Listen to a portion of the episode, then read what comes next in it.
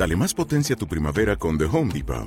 Obtén una potencia similar a la de la gasolina para podar, recortar y soplar con el sistema OnePlus de 18 voltios de Ryobi desde solo 89 dólares. Potencia para podar un tercio de un acre con una carga.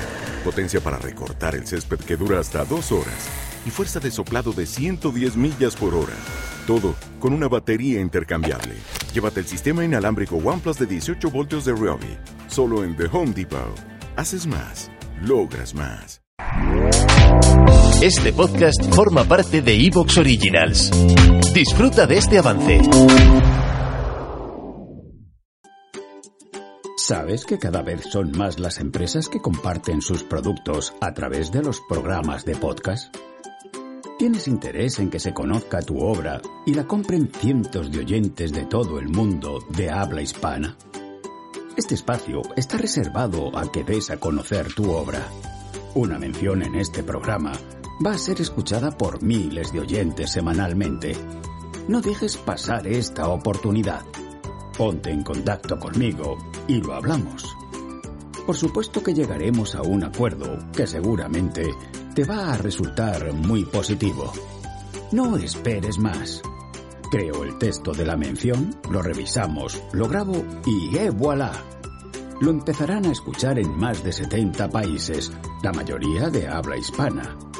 Mi web www.javiermatesanzlocutor.com Solicita tu presupuesto o contacta conmigo. Te estoy esperando y estaré encantado de colaborar contigo. Tu proyecto es mi proyecto. Aquí da comienzo un nuevo programa de relatos de misterio y suspense. Soy Javier Matesanz y os saludo desde Madrid, España.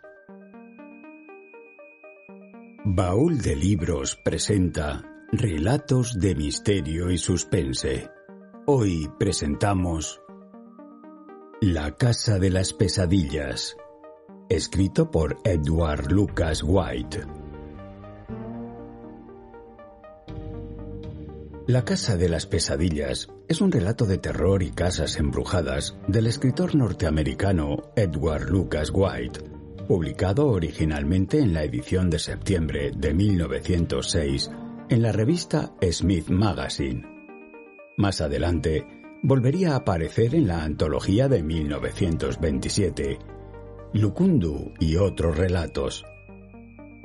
La Casa de las Pesadillas desarrolla una de las historias de fantasmas más asombrosas del periodo victoriano. Edward Lucas White propone que los fantasmas literarios poseen dos características que se repiten, cierta indiscreción y una enloquecedora inmunidad onírica. De hecho, es bastante extraño encontrarse con un fantasma que tenga pesadillas. ¿Por qué? Justamente porque el horror que nos provocan las pesadillas procede de la experimentación de una realidad ajena a la cotidiana, un mundo que las reglas inciertas que superan los espantos de la vigilia. Ahora bien, difícilmente un fantasma puede soñar con algo más horroroso que su propia condición. Para los fantasmas, la verdadera y única pesadilla es la realidad. En la Casa de las Pesadillas, Edward Lucas White relata el accidentado viaje de un peregrino que busca refugio en una casa perdida en la inmensidad del campo. Allí lo recibirá un tímido y hospitalario muchacho cuyo rostro está asignado por una espantosa deformidad. La noche, con todos sus misterios y arcanos, caerá sobre ambos, y la casa construida para aislar a sus ocupantes de los rigores de la intemperie, parece favorecer horrores oníricos mucho más dramáticos que las inclemencias del tiempo.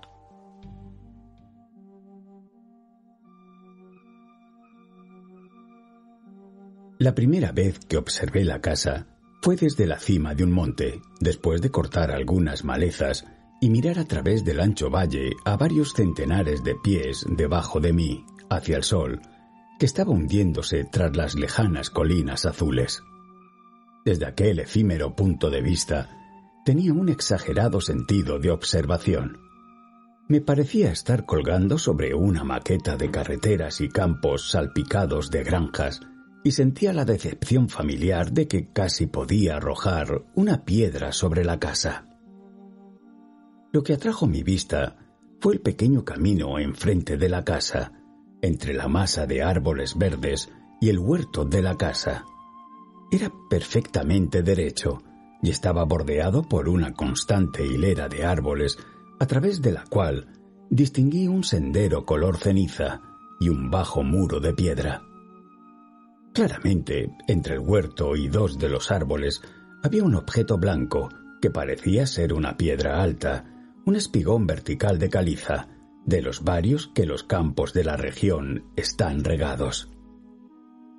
Vi con mucha claridad este camino y me dio una placentera expectación.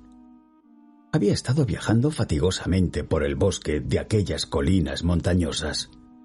No había visto ni una granja, solamente chozas destartaladas a lo largo de la carretera, a través de más de veinte millas de obstáculos e impedimentos.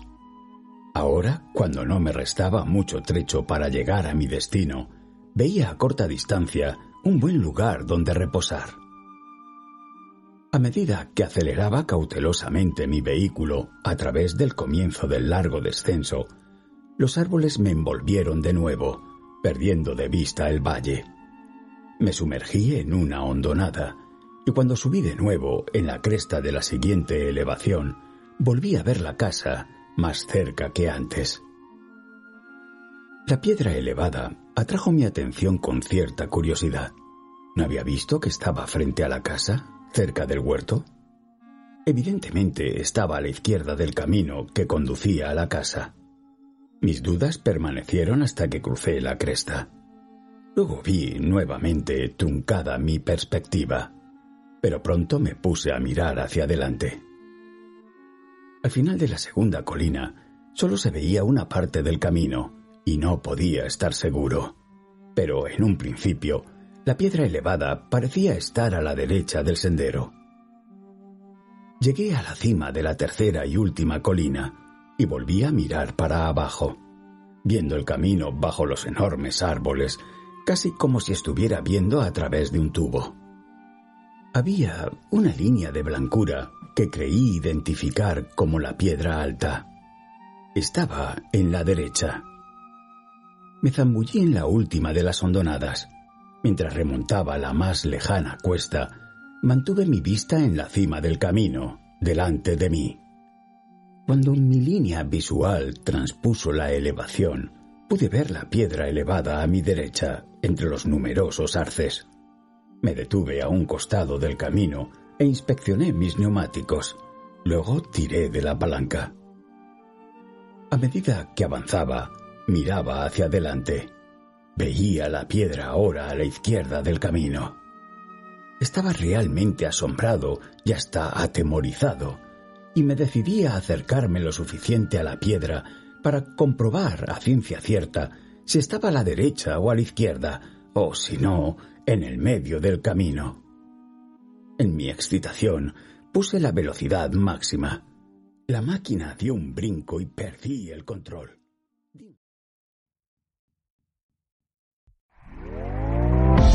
¿Te está gustando lo que escuchas? Este podcast forma parte de Evox Originals y puedes escucharlo completo y gratis desde la aplicación de Evox. Instálala desde tu store y suscríbete a él para no perderte ningún episodio.